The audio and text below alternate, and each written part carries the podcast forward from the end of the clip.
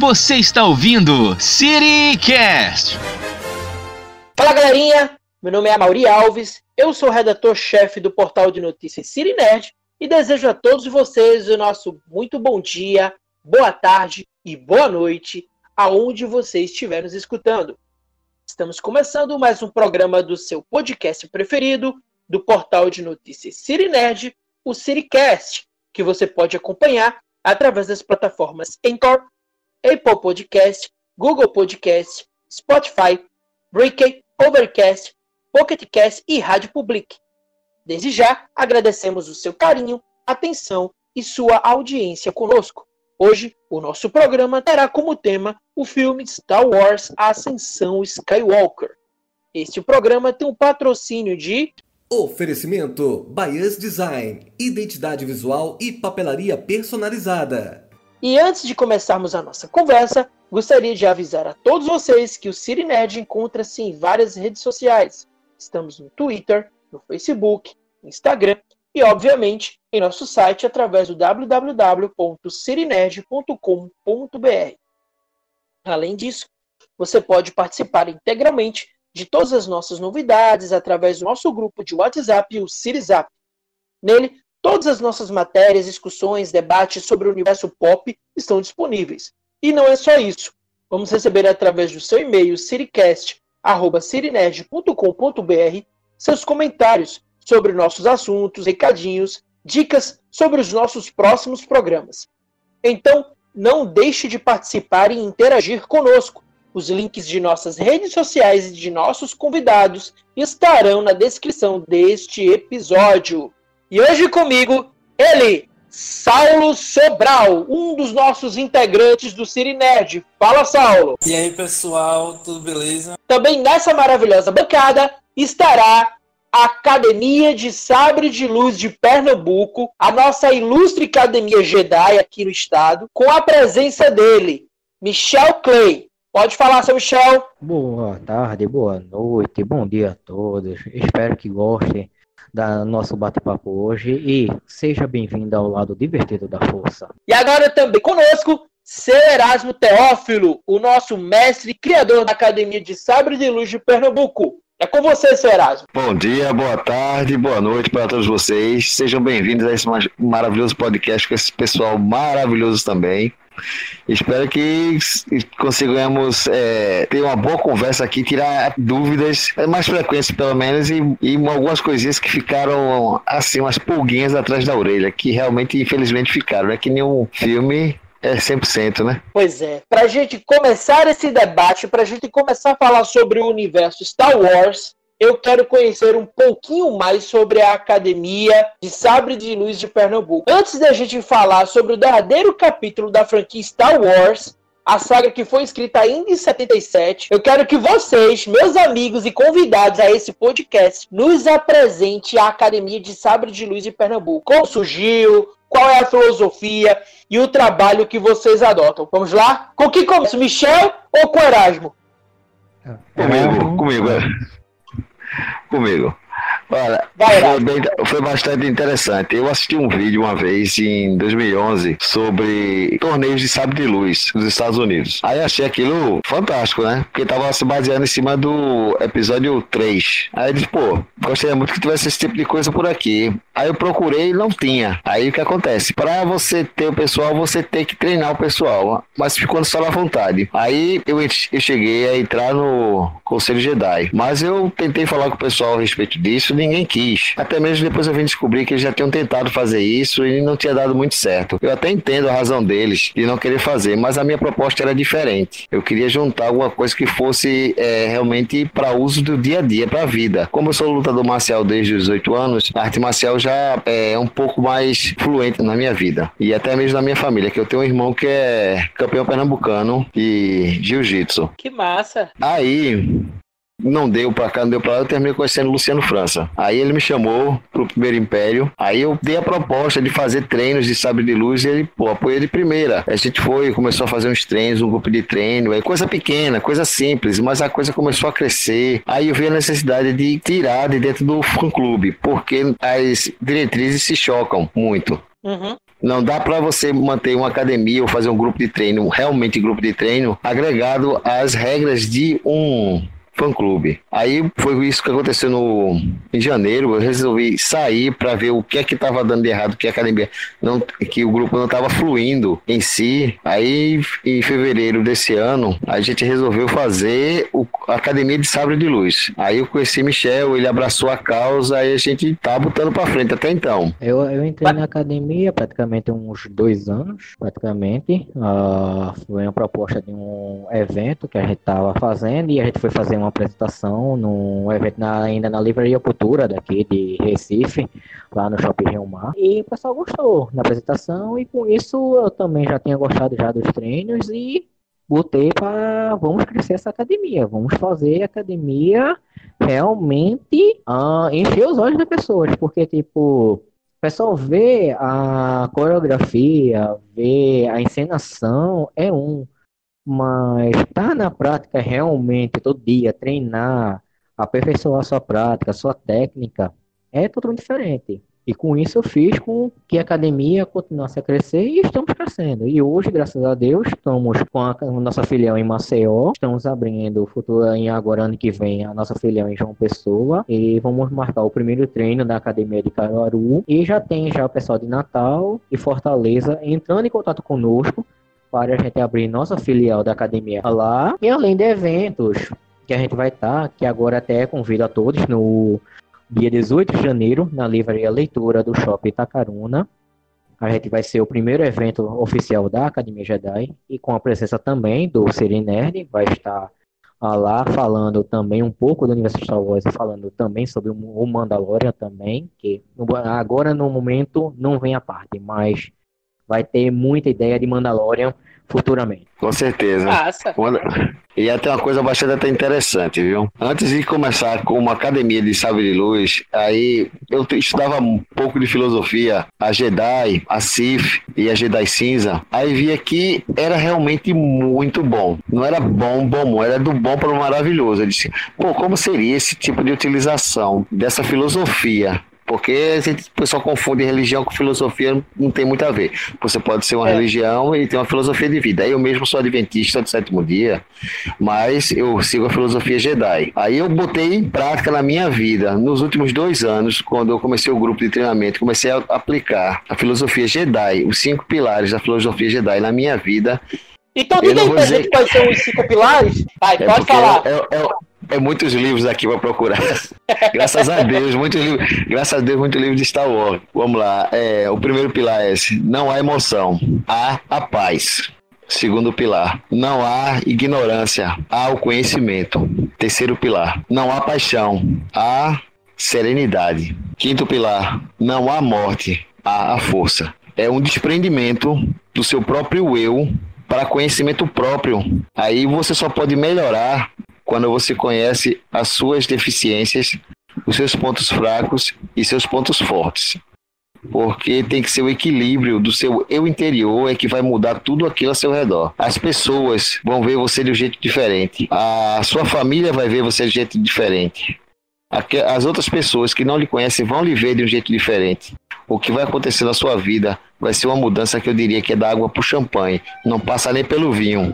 Agora deixa Aí... eu falar uma coisa para vocês. É, Diga. Diante do que você foi do, diante do que você apresentou para gente, para você ouvinte que está nos ouvindo, a gente sabe que buscar é, esses cinco pilares dentro da própria filosofia, dentro daquilo que são os Jedi e trazer isso para o nosso dia a dia, é, eu confesso a vocês que eu, eu acredito numa dificuldade.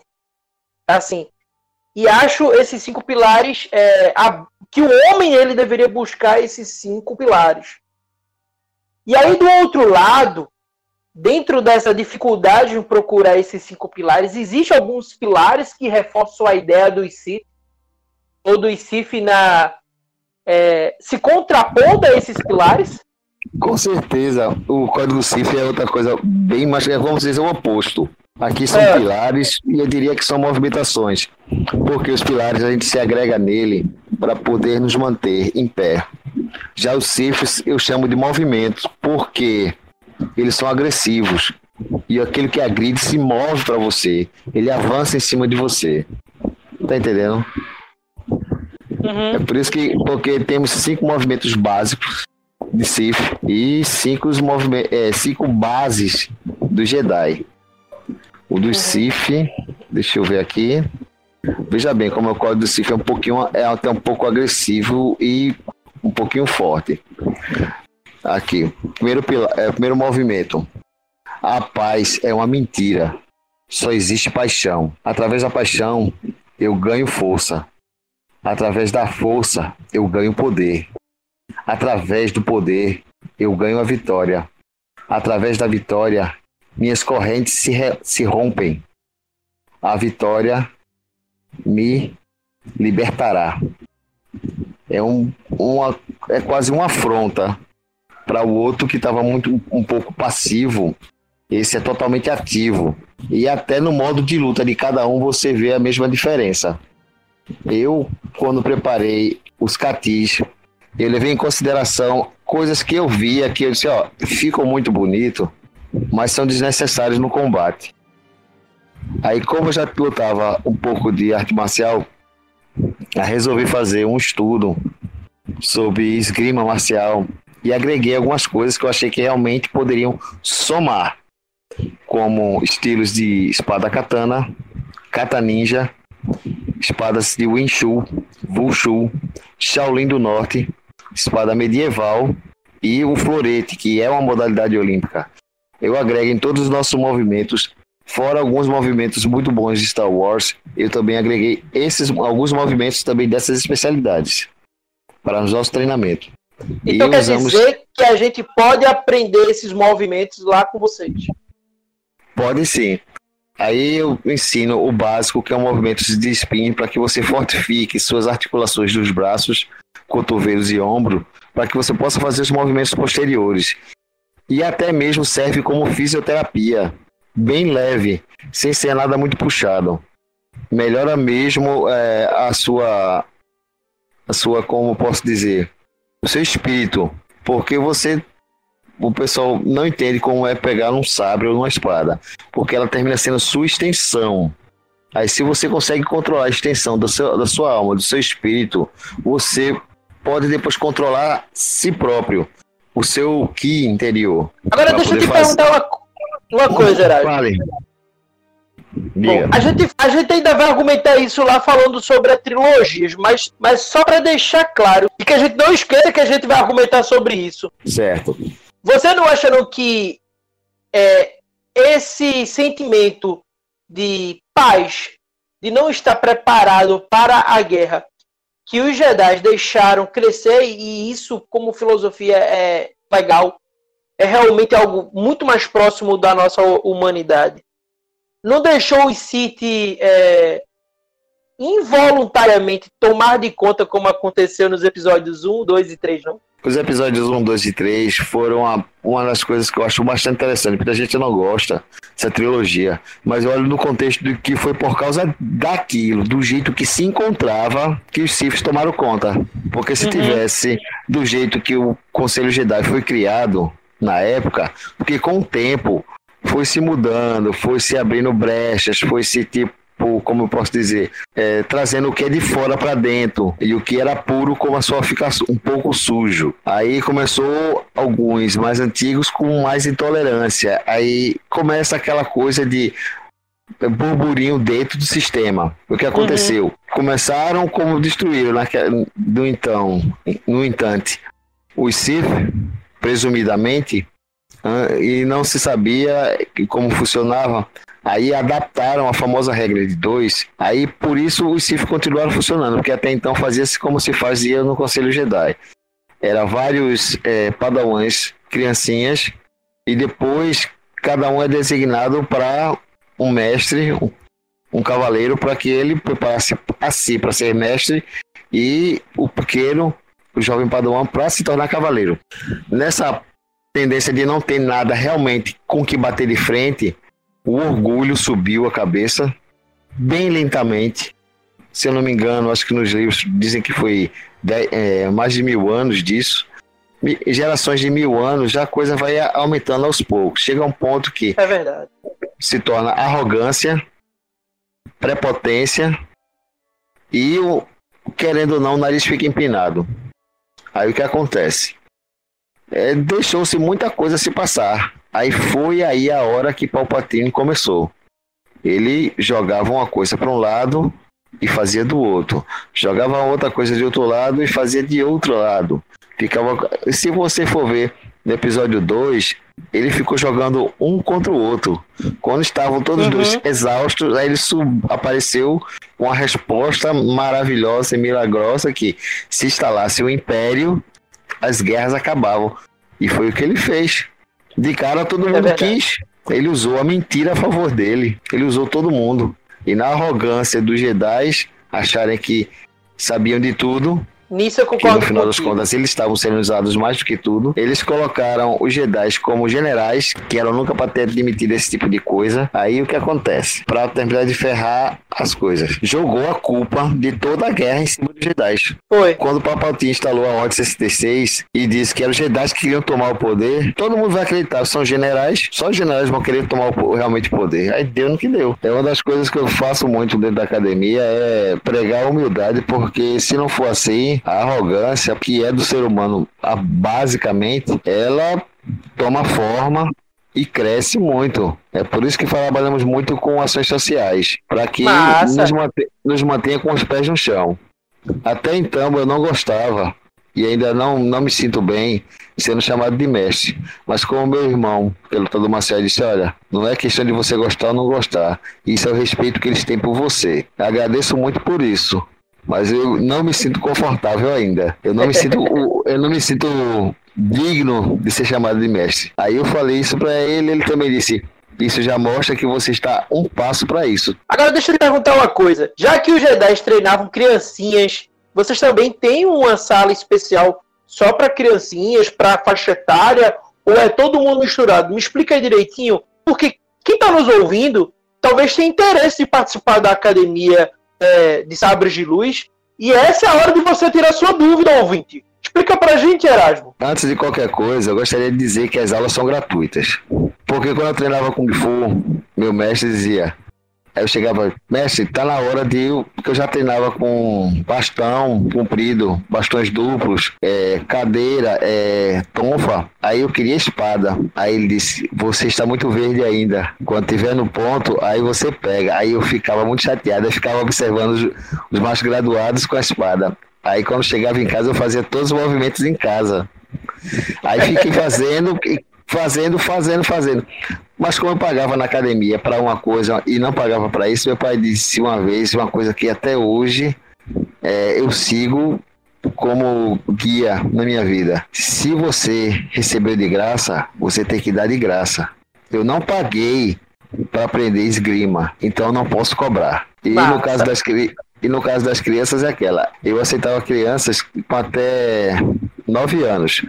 Mas se crianças menores aceitarem o comando, sugestões e eles obedecerem, tranquilo. Eu não tenho limite menor de idade, não. E elas ficam diretamente comigo. Até crianças especiais, autistas, também não tem problema. Como Era isso que eu ia justamente falar. Eu descobri que vocês também é, têm um, um treinamento especial e tal.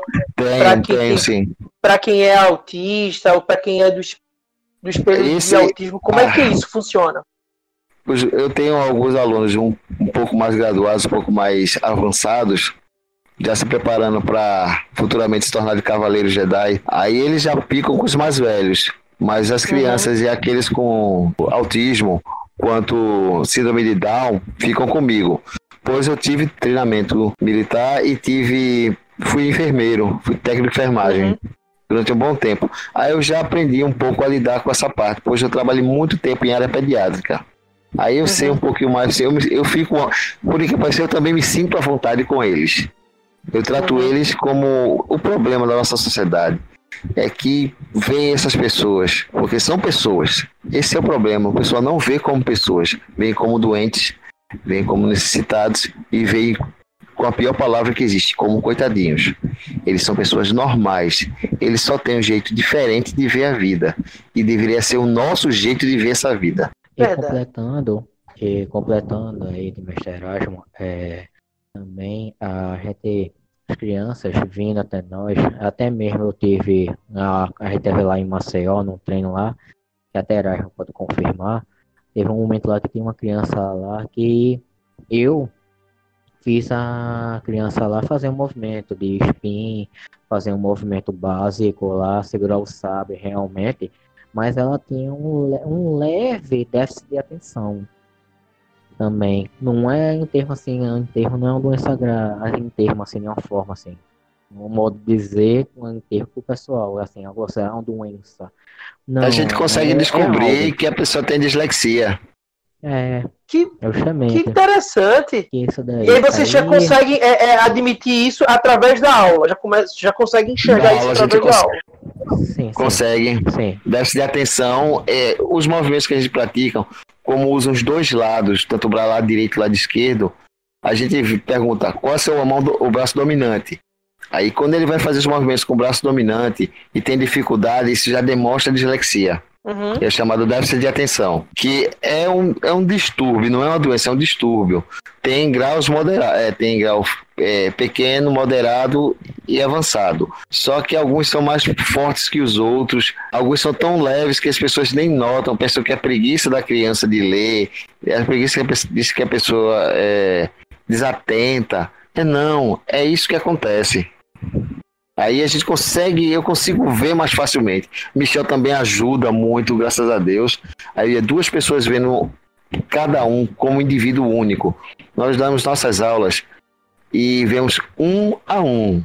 Fazemos um trabalho geral em grupo, depois vamos dividir por é, conhecimento e aptidões, aí separa uma turma para um lado, outra turma para o outro, e eu fico com as crianças, porque fica mais fácil, o, a comunicação. Michel, de vez em quando, tenta lá, consegue, graças a Deus, é, porque senão não dá, eu não consigo dar uma aula corrida. Para todo mundo, ele dá aquela para, aqui o pessoal dá aquela paradinha, dá descansada, mas comigo fica complicado. Eu fico a aula todinha é, correndo, é, trabalhando, me mexendo. Às vezes eu tinha certas horas que realmente cansa. Quando fui para Maceió com a aula do pessoal lá, foi tanta energia positiva, cara. Tanta energia positiva, tanta força de vontade, que normalmente aqui eu mal consegui aguentar uma hora e quarenta. Eu dei quatro horas de aula, direta. Porque eu cobri, porque ela parou que eu fiz, era horário, horário, senão a galera vai chegar tarde em casa. Era! Falando sério, a gente teve que parar, porque o pessoal não queria parar, não. Não queria, no dia seguinte foi quatro horas e, e meia. E também, também por causa das crianças também. Tinha criança também que estava lá treinando, ficou com a gente lá até uma, quase, quase seis horas treinando com a gente. Teve essa criança também no segundo dia de treino lá em Maceió, que tinha um pequeno déficit de atenção lá, que eu fiz o ensinamento lá de uma forma básica lá, mas pelo menos já foi algo, enquanto Erasmo conversava com os pais, já dialogava. Para quem sabe ele vinha Agora, pro próximo treino também. Deixa eu perguntar uma ele... coisa a vocês. Como é que a gente pode encontrar vocês? Como é que a gente pode é, participar da aula que a Academia de Sabres de Luz de Pernambuco ela realiza? Como é que a gente pode encontrar vocês? Diz aí. Vamos lá, vamos lá. É, para encontrar a academia, primeiro siga no nosso Instagram, por favor.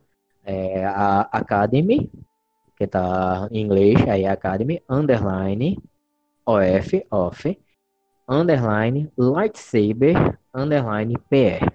Esse é o Instagram da nossa academia. Lá publicamos todos os eventos que participamos, todas as ações que a gente vai fazer é publicado lá. Eventos, parcerias, ah, e também os nossos locais de treinos, nossos, uh, nossos dias de treinos, muito com datas bem antecipadas, para todo mundo conseguir se programar uh, para ir no dia treinar. E os locais também. a gente treina tanto no, na frente do Shopping Pátio Olinda, como na, no Parque Dona Lindu. A gente ensina nesses dois locais com datas que é devidamente programadas lá para todos poderem ir sem nenhum problema. Lembrando Mas... que o Pátio Olinda é na cidade de Olinda e o Dona Lindu é na cidade do Recife, não é isso? É, lá em Boa Viagem.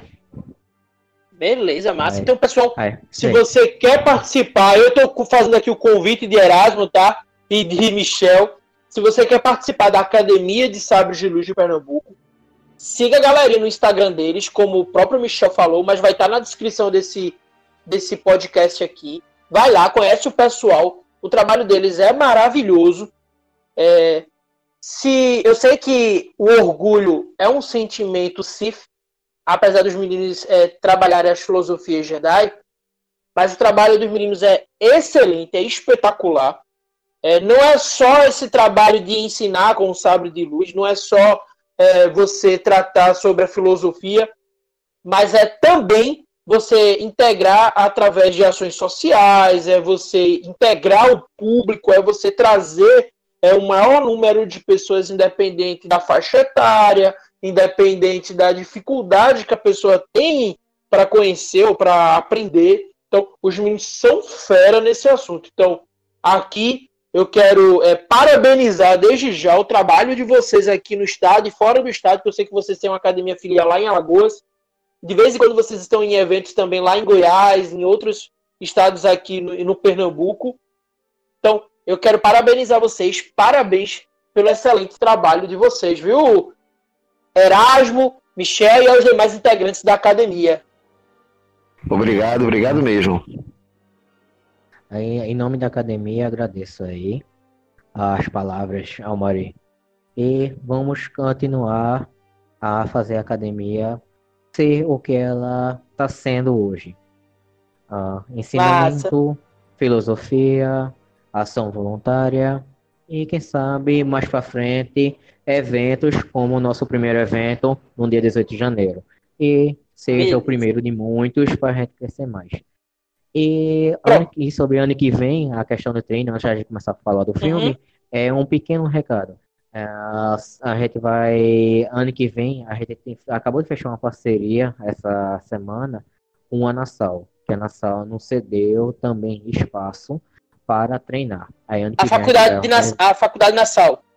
Sim, é isso mesmo. Das graças, a gente cedeu espaço certo. totalmente de graça para a gente fazer treinamento lá. Aí a gente vai organizar e ver direitinho como vai ser a Nassau para a gente comunicar e agendar. Dependendo, já que vai massa. ser mais um local, ou até mesmo possa ser a nossa casa fixa de local de treino da academia. e vai ser, vai ser até melhor porque na época de chuva interrompe muito o trabalho da gente aqui. Infelizmente a gente, infelizmente, a gente fica parado, não fica sem treino, somente com a parte de filosofia. Não é ruim, mas desanima muito o povo. Aí, desse jeito, a gente pode fazer um trabalho contínuo durante o ano todo.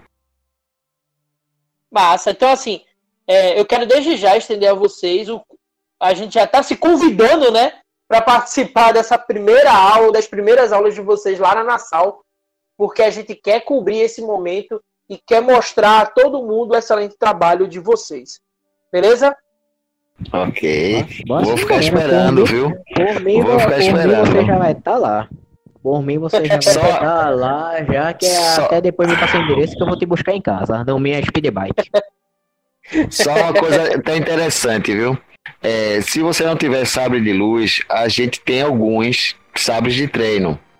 Futuramente, a gente também nós também fabricamos sabres de luz luminosos para quem é, queira ter o seu cosplay, né?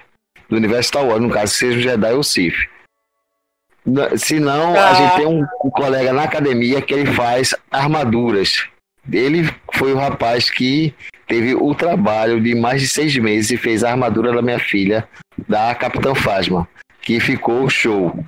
E eu vim saber um dia desse que é a segunda Capitã Fasma do Brasil. Que massa! Parabéns, parabéns ao papai orgulhoso e parabéns ao. Como é o nome da tua filha? Ariel Gilmara. É como ela prefere Pronto. ser chamada ali é Teófilo. Pronto. A nossa capitã Fasma aqui em Pernambuco. Parabéns. E ela postou uma foto que a gente tirou ontem. Aí a atriz que faz a própria Capitã Fasma é, mandou um coraçãozinho de volta e publicou a foto dela no Instagram dela. Que massa! Eu acho que é a Gwendolyn alguma coisa, eu não sei o sobrenome, é, mas eu sei que o primeiro nome é Gwendolyn. Essa parte. É isso mesmo, é bastante complicado. Mas vamos fazer o seguinte: Vamos aguardar só um pouquinho, porque a gente vai encerrar esse bloco, tá? E aí, quando a gente voltar, a gente já volta e fala do universo, desse universo Star Wars, do filme Star Wars Ascensão Skywalker. Você está ouvindo CityCast. Oferecimento Baias Design, identidade visual e papelaria personalizada. Sabia que você pode expor a sua marca no City Nerd? Entre em contato com assessoria@cirinerd.com.br. Estamos de volta para o nosso segundo bloco, o bloco onde a gente vai falar, vai rasgar elogios ou vai rasgar também críticas sobre o filme Star Wars: A Ascensão Skywalker. Então vamos lá, vamos ligar o alerta de spoiler, porque a partir de agora os meninos da Academia de Sabres de Luz de Pernambuco, eu e Saula, aqui a gente do Cine Nerd, vai detonar com nossos spoilers aí. Se você não assistiu, não ouça, ou se você não se incomoda também, pode ficar com a gente que a gente vai falar sobre o filme. Bom, o filme ele começa logo no início apresentando o Palpatine. Aí a pergunta que eu faço para os três, e eu quero ouvir os três sobre o assunto, Palpatine merecia voltar para o universo Star Wars? Eu digo não. No meu ponto, sim, não e não. Por quê? eu digo. Sim, porque, de acordo com a HQ, ele fez clones, ele se clonou, transferia a mente dele de um ponto para o outro. De um clone para outro. Mas como a, aí eu digo, o não. Mas a Disney nunca assumiu a clonagem de Palpatine como cânone. E bloqueou isso Beleza. totalmente. Aí o não de novo. Se bloqueou esse tempo todinho e não começou com esse assunto logo no, logo no episódio 7, no episódio 8, então não aceito no episódio 9. Pronto, É. acabou. E você, Michel, o que, é que você acha? Sobre Palpatine aparecer, ah, sinceramente, hum, eu achei um, um pouco forçado da barra. Podia ter colocado ele ah, em termo no 8. Fazer algo, fazer tipo aquela, aquela luta do 8 de Kylo Ren contra Luke, fazer um pouquinho antes do filme, e no final do filme, ah, fazer uma demonstração que tivesse assim, tipo, tem mais alguém. Snoke morreu, mas tem mais alguém que tá querendo controlar, tem mais alguém que tá querendo fazer. Deixar um gancho. Deixa, é, deixar o gancho, mas como não deixou o gancho e começou o filme no 9, tá, tipo, já jogando ele assim, tipo assim, ó, tá ele é que tá aqui, ó, toma aí, segura. Tipo, pra mim, assim, mostrar realmente como foi que ele sobreviveu, ou se ele, ali, aquele, aquela jogada de Darth Vader que jogou Palpatine, podia ser um clone, realmente, tipo, o, o verdadeiro Palpatine Eu tá aceitava mais essa. escondido. Eu aceitaria essa se eu tivesse dito que aquele que teria sido jogado era um clone. Eu aceitaria. E muito. Isso, isso seria muito melhor, especialmente por causa também, para quem assiste também viu animações, as animações, que no caso a- eu a animação Rebels, tem um, um certo momento que nenhum Sith consegue entrar no portal entre mundos. E o único que consegue colocar pelo menos uma mão dentro é Palpatine. E é- esse portal, entre, esse universo entre mundos, esse portal entre mundos, você consegue ver até o seu próprio futuro. E eu, aí, eu acho que tipo, pode ter ocorrido alguma transição desse tipo, isso aí já é outros assuntos, mas nessa transição ele pode ter visto não plenamente e totalmente seu futuro, mas sim ver algo que podia ocorrer com ele. E com isso ele já tinha se precavido ah, mandando o clone, que foi o que Darth Vader enviou e matou lá, jogou lá, e, e o verdadeiro tá lá o- oculto, tá lá escondido no, no planeta. Se fosse dessa Uhum. forma, eu aceitaria melhor do que da injeção que foi colocado ele sem mostrar a trajetória de como ele sobreviveu. Bom, é, e Saulo, você, Saulo, o que, é que você acha sobre Palpatine ter voltado? Assim, eu só complementando o que o Michel falou, né? é, Eu concordo com o que o Michel falou. Ficaria mais, vamos dizer assim, plausível a pessoa que Darth Vader matou fosse um clone de Palpatine e ele e ele poderia estar, sei lá, numa orbe exterior da vida, porque ah, eu tava vendo alguns vídeos sobre as críticas e tal, e um, num deles falava, falava sobre os livros pré-ascensão Skywalker. E num deles dizia exatamente que Palpatine uh, poderia estar controlando uma frota. Depois do episódio 6, uh, ele já poderia já estar controlando uma frota é, na orla exterior, essas coisas. E um negócio que Michel falou que eu achei interessante e que para mim foi que prejudicou não só o episódio 9, mas também a trilogia como um todo. É, teve três dire... É, dois diretores diferentes, no caso JJ no episódio 7, no episódio 9, e Ryan Johnson no episódio 8. E, tipo, não teve uma linearidade. E, pro... e, certa... e provavelmente é por isso que o episódio 9 foi totalmente prejudicado. Não só o episódio 9, mas a trilogia. Antes a gente entrar na trilogia, Saulo, que a gente vai deixar um bloco só para falar sobre esses erros da trilogia, que é o que a gente vai argumentar. Para enfatizar tanto que Michel, como você falou e o que o Erasmo falou, eu acho que o grande problema desse episódio, do episódio 9, foi justamente também, corroboro com tudo aquilo que vocês já falaram, e além de corroborar, eu falo que eles não apresentaram o verdadeiro vilão. Aquilo que o Michel reclamou, que eram para ter deixado ganchos, na realidade, se for para comparar produções da Marvel, é, você sabia da Marvel, não, perdão, da Disney, você sabia que na Marvel, nos filmes da Marvel, no MCU, Thanos era o grande vilão a ser batido. Alguns filmes já o apresentavam. E aí, infelizmente, você não apresentou é, Palpatine como vilão nem no episódio 7, e você também não apresentou nem ele como vilão no 8. E aí você chega no episódio 9, na Ascensão Skywalker, e diz, ó, o verdadeiro vilão sempre foi ele, o Darth Sidious, o Imperador Palpatine. Eu concordo com todos vocês, eu acho que infelizmente a escolha de trazer ele, é, eu acho, é, foi mal, não foi uma boa escolha. É, além disso, é como se você tivesse tratado o próprio Kylo Ren, é, Kylo Ren, é como se você não confiasse na capacidade do Kylo Ren ser um verdadeiro vilão ou assumir esse antagonismo dentro do universo. Então eu concordo com todos vocês três. Infelizmente, eu acho que Palpatine não era para ter vindo dessa forma. Apesar de que eu acho que a ideia de, de que do Darth Vader ter matado o clone teria sido mais palpável, seria mais fácil de aceitar. Mas vocês também concordam que talvez não era legal ter trazido ele, né? Também acho que não. Era uma oportunidade. Foi, ele foi usado desnecessariamente. Como nessa, essa, no começo, Kylo Ren começou a ser aquele vilão a qual dava medo de você ficar na mesma sala que ele. Deu, passou a dar, passou a ser aquele vilão. Para dizer que o vilão não é ele, Aí, me desculpe, pegou pesado. São, pra mim foi mais tipo assim, peraí, deixa eu é. pegar aqui, deixa eu pegar aqui, deixa eu achar aqui, fanservice, opa, peraí. Opa, Palpatine, joga. Tipo, Fala so, mim, acho que foi tipo uma, sobre uma, isso, uma, Vou ser sincero a você, vou ser sincero a você. Me desculpe interromper, mas vou é. ser sincero.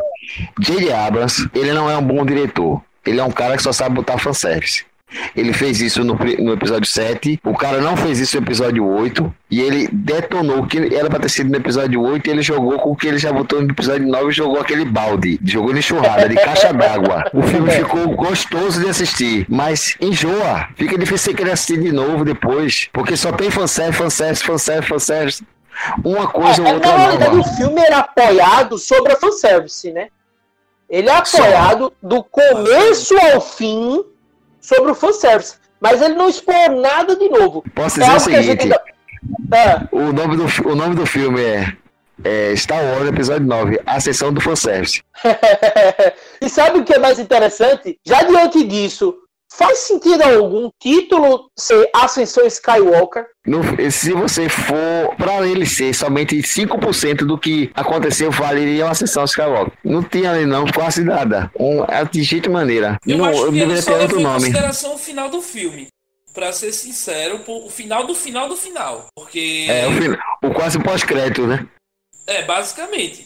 Porque é tipo qual, se for ascensão, vamos dizer assim, porque é aquela coisa, ah, como Erasmo falou, o Kylo Ren, ele era um vilão promissor. Só que no episódio 7 muita gente ridicularizou ele. Quando, quando saiu, eu, eu mesmo cheguei a. Eu acho que eu conheci Erasmo depois do episódio 7. O, o pessoal ridicularizou ele, mas é aquela coisa. O Kylo Ren tinha muito a ser explorado porque diferente do Darth Vader da trilogia clássica, a gente vê que ele era meio perturbado, entre aspas, entre o lado da luz e, e o lado sombrio. Tanto é que quando ele se via dividido, ele ia lá no capacetezinho de Darth Vader e, e ficava falando com ele, ficava olhando pra sabe o que quebrou. força, amigo Saulo sabe o que quebrou ele.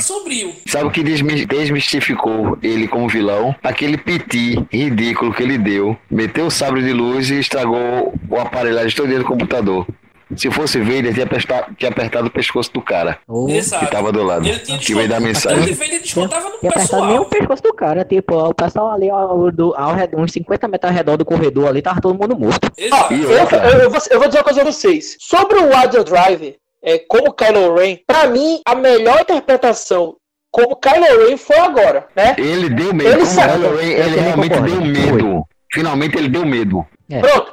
Outra coisa, Sobre esse ato de ele ter dado medo, eu acho que já deveria ter começado com ele dando medo. Quando ele deu aquele não piti, acabou seu medo. Não, assim, no caso, assim, é, não é questão do, do, do aquele piti dele, mas assim, uh, ele, tipo, no episódio 7, mostrasse ele e ele fosse crescendo como vilão e com chegasse no episódio outro, ele já chegar, chegar realmente com tudo, praticamente, tipo, cheguei no local, o cara vou questionar ele, tipo, já enforcar uma pessoa já, tipo, não, não fez o que era, tipo, o cara não queria nem ouvir a voz uh, do cara, tipo, já, ó, peraí, deixa eu te enforcar aqui, te matei, tipo, já chegar de uma forma 8, já começar ele de forma é, o problema foi 8, né? O imponente, tipo, ele começa imponente, que nem ocorreu no 9, que tipo, ele começou no 9 ali, tipo, ele já atacando com tudo ali, pô, na, ali, nas florestas ali, matando, atacando, pegando sabre aqui, jogando ali, fazendo isso aqui. Tipo, se fosse aquilo ali no começo do episódio 8, aí sim ele estaria realmente um vilão imponente. Então, assim, infelizmente, eu acho que o fato de eles não terem trabalhado isso, não terem trabalhado personagens que tinham futuro. O ator é um bom ator, o Adam Driver é um ótimo ator, para ser sincero, mas com um roteiro péssimo que foi apresentado durante algum, alguma parte da trilogia, que a gente vai comentar daqui a pouco, a gente vai deixar só um espaço, viu, pessoal? Você que está nos acompanhando, está nos ouvindo, a gente está deixando para falar sobre só a trilogia no próximo bloco. A gente está falando agora só sobre o filme Ascensão Skywalker. É, na Ascensão realidade. Do spoiler. Do fanservice, Erasmo. É, fanservice, sim, sim, sim. Foi mal. Bom, sobre a ascensão do fanservice, é, a gente deveria, a gente vai falar sobre isso lá, mas eu vi um, um antagonista Pronto. Prepara. Era aquilo que eu gostaria de ter visto para o universo. Para o universo Star Wars. Era isso que eu queria ter visto. Eu queria ter visto o Adam Drive daquele jeito e não queria que ele tivesse se redimido. Porque aí, para mim, passou a ser uma cópia daquilo que aconteceu no episódio 6. Eu queria que ele tivesse sido mal e mal até dizer chega, entendeu? Na HQ, ele bota terror mesmo, mas não deixaram ele fazer, porque se ele fizesse o terror que ele bota nas HQs, a idade para assistir o filme ia subir, aí não ia fazer dinheiro. Ah, e a Disney, Disney só né? vê dinheiro. isso. A Disney só é vê dinheiro. eu quero dinheiro. Eu, eu acho assim que um final que seria mais ideal, porque é aquela coisa, Ray estava pronta para finalizar o ritual Sif. O que eu achava que ia acontecer era, ele chegava, matava o Palpatine, Palpatine fazia o que ele queria fazer com o Rey, só que fazia com o Kylo Ren, no caso transferia o espírito, e aí rolaria uma luta Kylo Ren versus Rey, não nos moldes, não no estilo de Obi-Wan contra Anakin. Mas tipo, Uh, uma luta ah, não, bem mais É que você queria, você queria um final com luta de sabre de luz, né? Eu acho que o fã ele queria isso e que ele não viu na saga. Velho, o fã queria o beijo dos dois. Bom, Esse diz fã queria o beijo dos dois e. Deixa eu é, falar uma coisa. Já que vocês tocaram no assunto, valeu a pena ter esse par romântico, minha gente. Não! Desnecessário. Me desculpe, minha filha, mas eu achei desnecessário. É, é, é, com todo respeito, Rapaz, a trama... Deixa eu perguntar ao tio aqui. Tio, tio, você concorda com aquele beijo Rapaz, olha, eu sei que eles tinham uma ligação. E aí é uma coisa que também a gente vai poder argumentar também no próximo Olha. bloco. A gente tá deixando isso para lá, pro próximo bloco. Mas eu achei que não houve construção nenhuma, apesar deles terem ligação, para eles chegarem no último filme e serem um par romântico. Não, foi bastante complicado aquilo ali. Porque eu vou ser sincero, o que eu vi ali foi: ele vai atrás dela, maltrata ela, quer matar ela, ela vai, beijo perseguidor. O que é isso? Ela não tem amor próprio, não, não, é? Não, não é, veja só. Acabou-se, acabou-se. ah, sabe o que que tava aparecendo? Um caso policial, tá ligado? O cara é. parecia que era o agressor e ela terminou se apaixonando pelo agressor. É a chamada síndrome de Estocolmo, tá ligado? Exato. Fazendo um paralelo, né, como a Mauri fez na crítica do site, relacionando com isso que a Mauri falou agora, eu lembrei, sabe de quê? Da relação entre Viúva Negra e Bruce Banner. Foi quase é. a mesma coisa. É. É, mas, mas assim, mas no caso, tipo, lá tinha, mas tinha algo, tipo, um termo lá, o Bruce, foi construído. Foi. Mas no caso dos dois ali, tipo, pra mim ficou tipo assim, no meu ponto de vista, eu sei que a galera pode discordar e tudo mais, mas assim, no meu ponto de vista, aquele caso típico adolescente. Menina se apaixona pelo cara do mal de corpo sarado, o cara lá Bad tá afim de pegar ela, tipo, tá afim de pegar ela, vai, vinha pro lado sombrio, vinha pro lado sombrio. Aí, tipo, aí quando no final não consegue, tipo, meio que dá um descarte, faz algo, deixa eu mudar meu jeito, aqui, deixa eu mudar minha forma aqui pra ver se eu conquisto ela. E no final ganha um beijo. Pronto, acabou-se. Sabe o que foi que aconteceu? Já que vocês citaram aí, JJ falou, pegou o Chris Terry e disse assim, meu irmão, quais são os fanservice que você gostaria que tivesse no filme? Aí juntaram todos os punhados de fanservice, jogaram no caldeirão, pronto, tá aí o filme Ascensão Skywalker.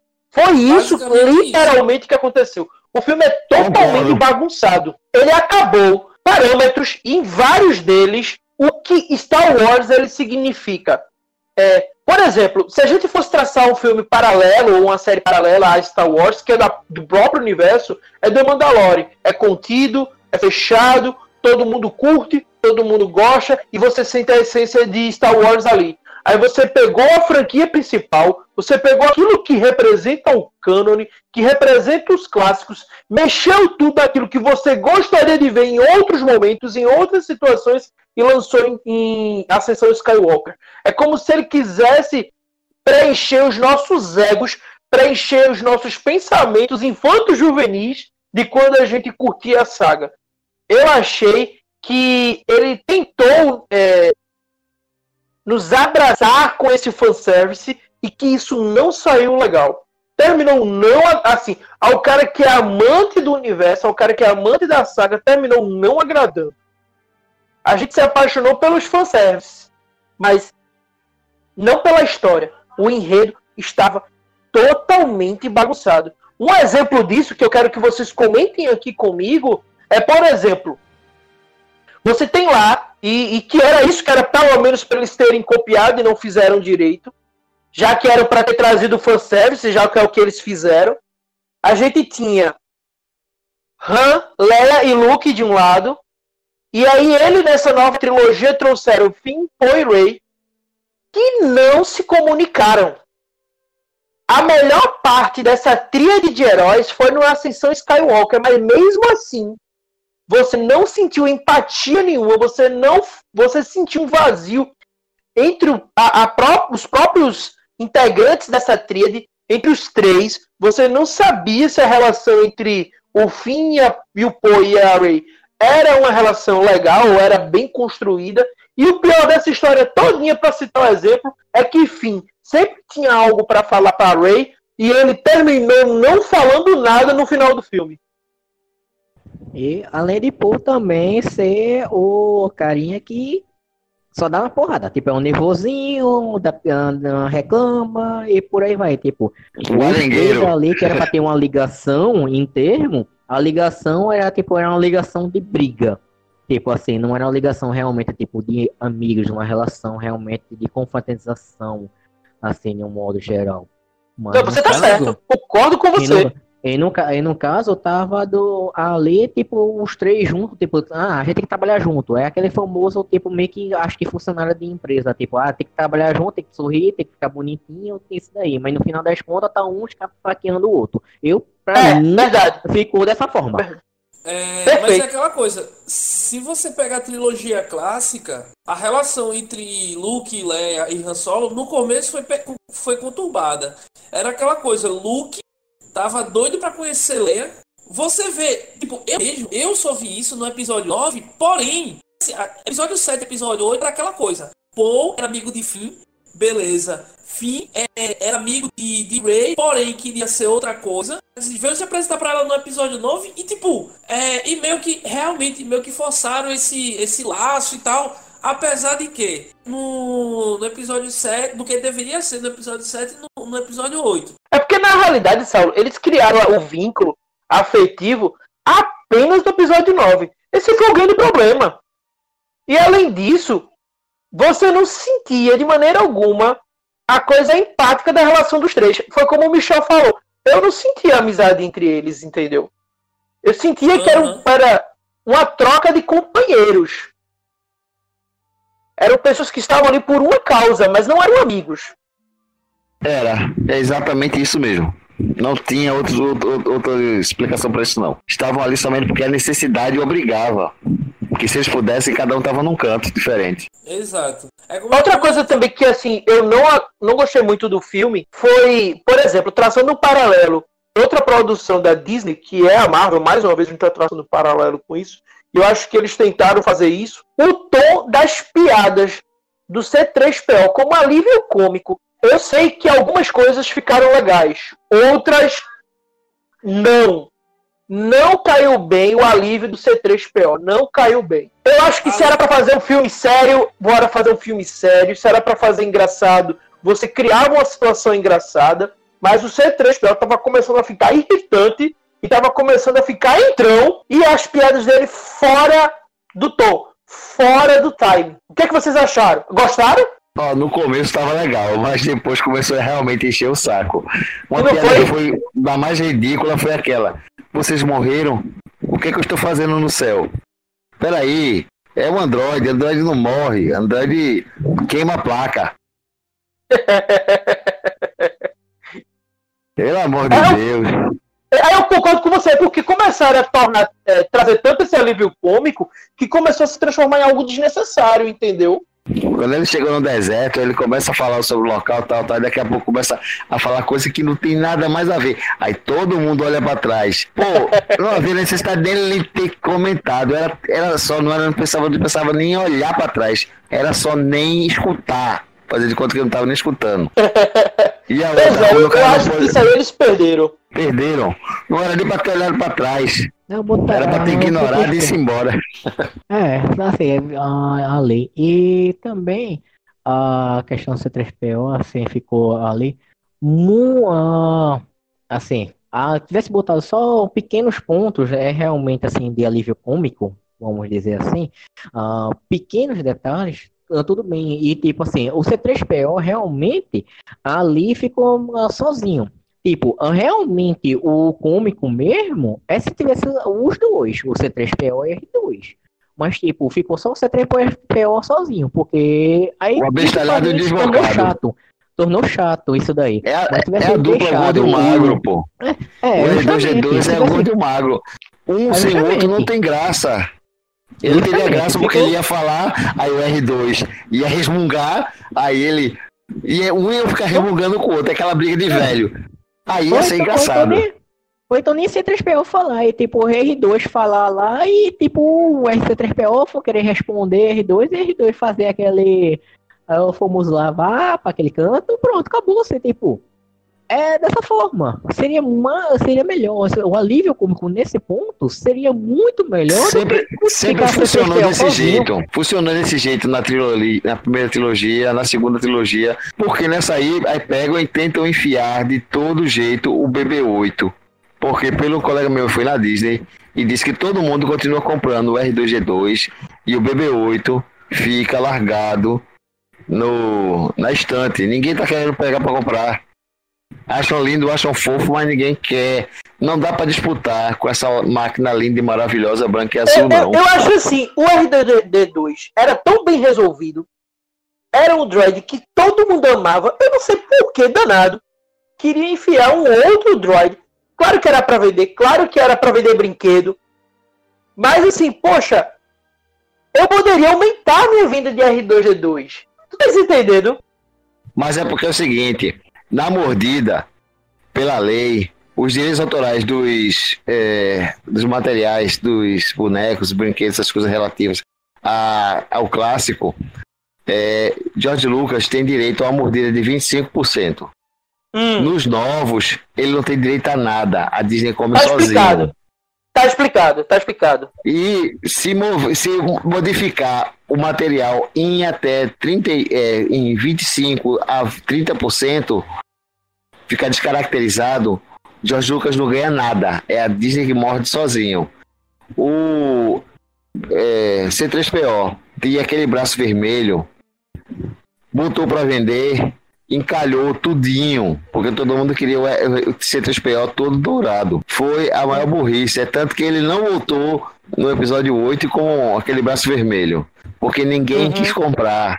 Todo mundo achou uhum. feio. Aí é aquela coisa, o pessoal começou a tentar descaracterizar a mesma coisa com o sabre de luz de, do Anakin descaracterizaram, mas ninguém quer ele daquele jeito, o pessoal quer ele do jeito antigo. Tá tudo encalhando. Se você for olhar, o único sabre de luz retrato que tem para venda é só o do é Kylo Ren, o sabre Crossguard. Os outros todos foram recolhidos. Quem tem para vender então, sabe que é relíquia. O problema é dinheiro. A Disney só vê dinheiro. Quer dinheiro. É, Mickey, ele só quer dinheiro mesmo. Oh, eu comprei, eu tenho dinheiro, eu tenho dinheiro, eu comprei, eu comprei, eu comprei, eu tenho dinheiro, eu comprei. É, o problema é o seguinte. A próxima vai ser a DC, a próxima vai ser a DC. O, sabe qual é o problema do, do, do, desse bendito Mickey que tá falando aí? Eu vou dizer a você qual é o problema dele. O problema dele é que, até agora, é, a Disney não conseguiu acertar com a Lucasfilm. A única produção que eles acertaram foi Rogue One, certo? E Rogue One só foi um filme espetacular porque teve o Darth Vader no final, porque até então era. É, é um filme sobre Star Wars. É, tá. Tava mediano, tava mediano. É, é, aí apareceu o Vader, pronto. É o cara, entendeu? Aparece Vader daquele jeito, daquela forma imponente. E é, no é. final, Leia. Pronto, não, aí é, no final, Leia. É que eu escutei até um meme. Pronto. Tem até um, um meme que a turma me passou que foi até assim. Quando aquele, o pessoal tá no escuro, aí só escuta a respiração. Aí tem um cara falando assim do lado, que seja o Satanás, que seja o Satanás, que seja o Satanás, que seja o Satanás. Apelando que fosse o Satanás, que não fosse o Vader. Aí eu pois de é. acabar. Pois é. Aí o filme, assim, foi muito bom nesse sentido, quando você preservou as coisas clássicas é, de Star Wars, e agora o The Mandalorian. Porque é bem construído, bem escrito, e lembrando uma coisa, lembra lá que quando George Lucas vendeu é, a Lucasfilm para é, Disney, nessa nova saga, ele chegou lá no, no, episódio 7, olhou o episódio 7 e nunca mais deu as caras. E ele não apareceu, é sério, ele não apareceu mais lá na Disney, com exceção de The Mandalorian, que foram buscar o cara, foram buscar ele lá no sítio dele, lá na fazenda dele, na, fa na fazenda Skywalker. Foi. Foi buscar ele lá na, fa no, na fazenda Skywalker trouxe o cara para ele construir é, The Mandalorian, mas até então ele nem deu as caras no 7, no 8 e no 9. Porque ele olhou o roteiro, eu acho, eu, que ele disse assim, isso vai dar merda. Isso não vai só, ser bom. A história real que saiu, pelo que eu li, foi o seguinte. É. Quando a Lucasfilm foi vendida, ele chegou com, é, com, três, com quatro scripts para fazer é. o episódio 7, 8 e 9 e um quarto que era o que? Han Solo, só que dividido em duas partes. Aventura do Han Solo. Não explicações que ninguém nunca quis saber. O que foi que a Disney fez? Pegou aquilo, tá certo, tá aqui, jogou tudo fora, fizeram do jeito dele. A Kira era para ser o nome da Rey. Aí a Kira jogaram para Han Solo. Tá entendendo a coisa que fizeram? Uhum, uhum. Aí quando ele viu o que fizeram, ele não apareceu. Aí o que aconteceu? Quando começou a pré-produção de The Mandalorian, é, John Favreau foi conversar com o Lucas Isso, Passou isso. mais de um mês conversando. E enquanto foi, essa conexão, ele estava bebendo da fonte. Tá certo? Tá errado? O que que você acha? Melhoro, pioro, desço, subo. E ele foi fazendo. Isso, isso. um show. É, esse show. foi o problema. O cara que criou o universo, deixaram ele de lado, literalmente de lado. E assim, eu acho que a gente deveria pedir até desculpas ao George Lucas, porque em alguns momentos eu creio que nós, como fãs, dissemos que aquilo poderia ser vaidade pelo fato de ele não estar presente na construção do 7, do 8 e do 9. Mas quando eu, mas quando eu acho quando o cara viu o script, viu o roteiro, isso é uma merda, eu não vou nem participar disso, quero nem aparecer aqui. Acho que foi isso que ele pensou, velho. Basicamente isso. Mas em uma reportagem ele disse isso, quando ele disse o porquê que ele não participou, ele disse justamente isso.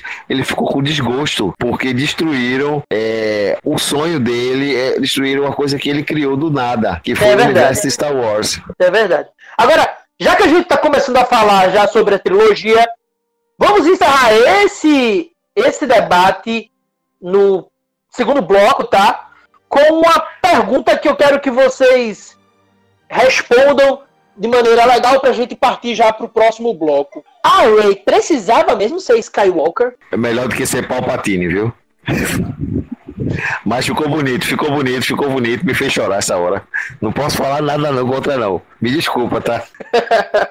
e você, Michel, o que é que você achou dela ser um Skywalker? Pergunta esse cara não, que esse cara é um monstro. Esse cara é um monstro, esse não chora não. Não cai uma lágrima desse cara no cinema. Tô com raiva dele até agora. Bom, vamos lá. É, Ray virou Skywalker. Assim, vamos lá. Tem assim, uma, uma parte de mim concorda e uma parte de mim discorda. Mas Por quê? vamos a, vamos a um, um contexto geral. Vamos lá. Não vou nem questão a meter lados, mas vamos assim, um contexto geral. Ela realmente, o, uh, colocar o sobrenome dela como Skywalker, por um lado é bom, por quê? Porque ela viu a linha da trajetória dos Skywalker, o, lado bom, e não, não aquela questão velha, antiga, mas tem ela fazer a linha, a linha Skywalker, quando também Anakin era mestre também, ele ensinava a Sokatano. Tipo, ela seguia essa trajetória Skywalker, essa linhagem, para mim, vai ser boa. Tipo, ela realmente ela fazer, mas assim, ela assumir o, o sobrenome Skywalker, eu acharia melhor ela fazer, tipo, ela tivesse criado uma nova ordem, tipo assim, os Cavaleiros Skywalker, fazer Pronto, algo, falando, alguma, falando sobre isso, já interrompendo você, falando isso e interrompendo você, eu jurava que o filme ia se chamar Ascensão Skywalker, porque ia se criar uma nova ordem de não é que iam acabar com os Jedi, mas ia, pelo menos, é, procurar os Jedi sim. Isso, isso. E essa, adaptar, essa ordem ia se chamar Skywalker. Adaptar de, acordo, adaptar de acordo com a necessidade. A ordem isso. Skywalker. Isso. Eu esperei e, isso esse... muito. Mas isso é só. A sessão Skywalker seria, é, seria o quê? O gancho para os próximos é, que vão, teoricamente, talvez vão vir, acho que não que seriam daqui a cinco anos, por aí. Uhum. É. A fazer e, e, e não Se fizerem, realmente... e aceitem o script de George Lucas, pelo amor de Deus. E no caso de Ray fazer uma nova ordem, uh, tipo uma ordem Skywalker, Cavaleiro Skywalker, fazer algo desse tipo, e com aí, tipo, essa questão, ascensão de Skywalker, com realmente o Ben Solo, realmente, tipo, o Ben Solo assumir também essa questão da descendência Skywalker seria mais interessante, tipo, fazer uma nova linhagem, uma nova linha, uma novas partes de treinamento de novos Jedi, tipo, os dois juntos fazerem. Isso, tipo, essa, essa forma Skywalker seria interessante. Mas no, ela, ela assumiu o sobrenome Skywalker, tipo, pra mim, assim, não balançou tanto. E sim, ela tivesse uhum. usado o Skywalker como assim, uma sessão mesmo, tipo, uma linhagem mesmo, e não como assumir como um sobrenome. Uhum. Ela pode começar, é. o, o, como eu disse, a ordem Skywalker vai, vai começar a, a partir dela. Não os descendentes mais, é a ordem. Pode ser talvez por causa disso que ela usou o nome. Teria sido melhor, né? Isso, infelizmente, não pensaram. E você, Saulo, gostou dela ser chamada de Ray Skywalker? Eu ficaria sem sobrenome. Mas é aquela coisa. Ela escolheu, ela escolheu ser uma Skywalker, ser entre aspas, uh, pelo sim, pelo fato de uma de fazer uma homenagem, já que tipo ela não, vamos dizer assim, tipo ela sabia bem pouco sobre os pais e do nada apareceu um avô, tá ligado? Que foi um cara que revolucionou a, a, a galáxia basicamente e o, ao meu ver o título, quando eu vi o título, eu pensei, eu pensei em quê? Eu pensei assim, que é, o Kylo Ren seria purificado e a partir dele funcionaria uma nova ordem Jedi. Ah, da mesma forma que Michel falou aí, só que é, fazendo referência a Rey. Mas não, não foi isso e eu achei bem, eu achei bem forçado para falar a verdade. A Rey se chamar Rey Skywalker, apesar de que foi em homenagem ao, aos mestres dela, né? Já que primeiramente ela treinou com Luke e depois com Leia. Uhum. Uh, e assim, eu achei essa homenagem, eu achei válido como homenagem, porém ela se denominar Skywalker por qualquer outro motivo ou como estavam dizendo por aí, bendito daquele, daquele beijo no final, eu eu realmente discordo. Mas vocês não acham que isso não foi um fanservice não, galerinha? Foi mais um fanservice do que realmente a resolução de um problema rápido, de um problema que poderia ser mais profundo até. Ah, mas assim, mas nesse daí, sendo, mesmo que isso daí seja um fanservice, eu, ah, eu admiro. Mas como eu falei, tipo, essa questão, é só a questão do sobrenome, ela pegar o sobrenome. Se ela tivesse pegado, tipo, Skywalker e feito, e, aí, tipo, o Ben Solo tivesse vivo e continuasse a linhagem do Skywalker, fazer uma nova ordem, um novo cavaleiro, ser interessante isso daí, tipo, mesmo tipo, é fanservice, isso daí, mas tipo assim, isso é aceitável. É só a questão que o Ray usar o sobrenome é que para mim não digeriu. Uhum. Exato. A Mauri, eu posso dar um adendo? Eu tava. Diga aí, meu! Vê só, em rela... quando tu tava falando do alívio cômico, né? Em relação ao C3PO o seu alívio cômico, pra mim ficou pau a pau com o Jar Jar Binks no critério sem graça. Não! Tinha que ressuscitar o Jar Jar Binks, não acredito. Vamos encerrar o bloco, depois a gente volta com a nova trilogia. Vamos lá? Você está ouvindo CityCast. Oferecimento Baias Design, identidade visual e papelaria personalizada. Sabia que você pode expor a sua marca no Cirinerd?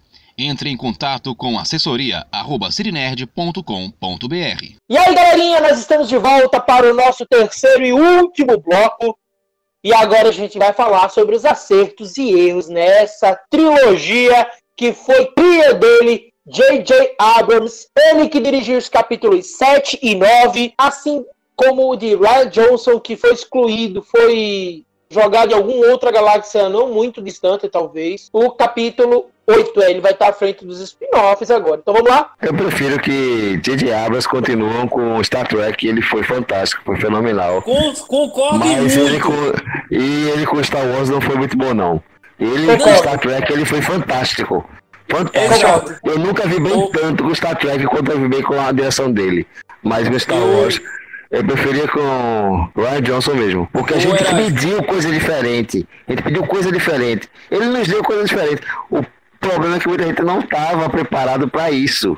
O povo Concordo. não tá preparado pra ter o que pede. Concordo. A gente Exato. já começou com lutas de sabre de luz, galerinha. Olha aí, ó. Ryan Johnson era o futuro da trilogia e arrancaram ele. Isso é verdade, concordo. Se ele, se ele tivesse feito uh, no lugar de Abrams, cara, ia ser um, um, outro universo, que tipo, o que ele fez no 8, ah, mesmo na pessoa falando, questionando do episódio 8, mas cara, eu adorei o episódio 8, tipo, ali em termo, a forma que foi colocada do, do começo do filme até chegar o momento crucial da luta de Kylo e Luke, aquela, aquela projeção da força de Luke ali, Ali, tipo, ele fez o contexto. Se tivesse, tipo, uma, mais texto, mais personagem e, faz, e fazer realmente algo e tivesse pegado desde o 7, tipo, eu acho que aquela batalha de Kylo e Luke não seria no final do filme, seria na metade do filme e no final do filme, se brincar, ia ter Palpatine aparecendo a voz lá, ou então, sei lá, aparecer um outro ser sinistro. Em relação a isso, que Michel falou foi o que tinha falado logo no primeiro bloco, eu acho, que foi a questão da linearidade. É, tipo, foram dois diretores diferentes para três filmes, sendo que, tipo, o 7 teve bem mais a ver com o 9, o 7 e o 9 tiveram bem mais relação entre si do que o 8 Acho com que os não, teve não, teve não.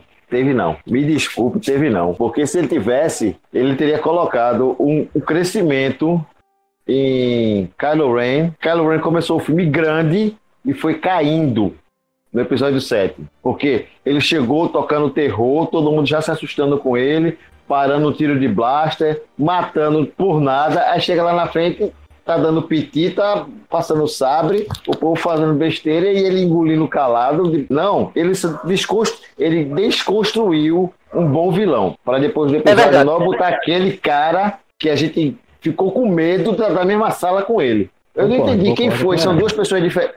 Parecia dois diretores diferentes. Parece que. Não, foram três diretores. Bota na sua cabeça, cada um um diretor diferente. Não tem como, não. Foi Abrams, episódio 7. Aí vem episódio 8. Esqueci agora o nome do rapaz. Como é o nome? Ryan dele, Johnson. Por favor. Ryan Johnson. Ryan Johnson. Aí, e depois vem JJ Abrams.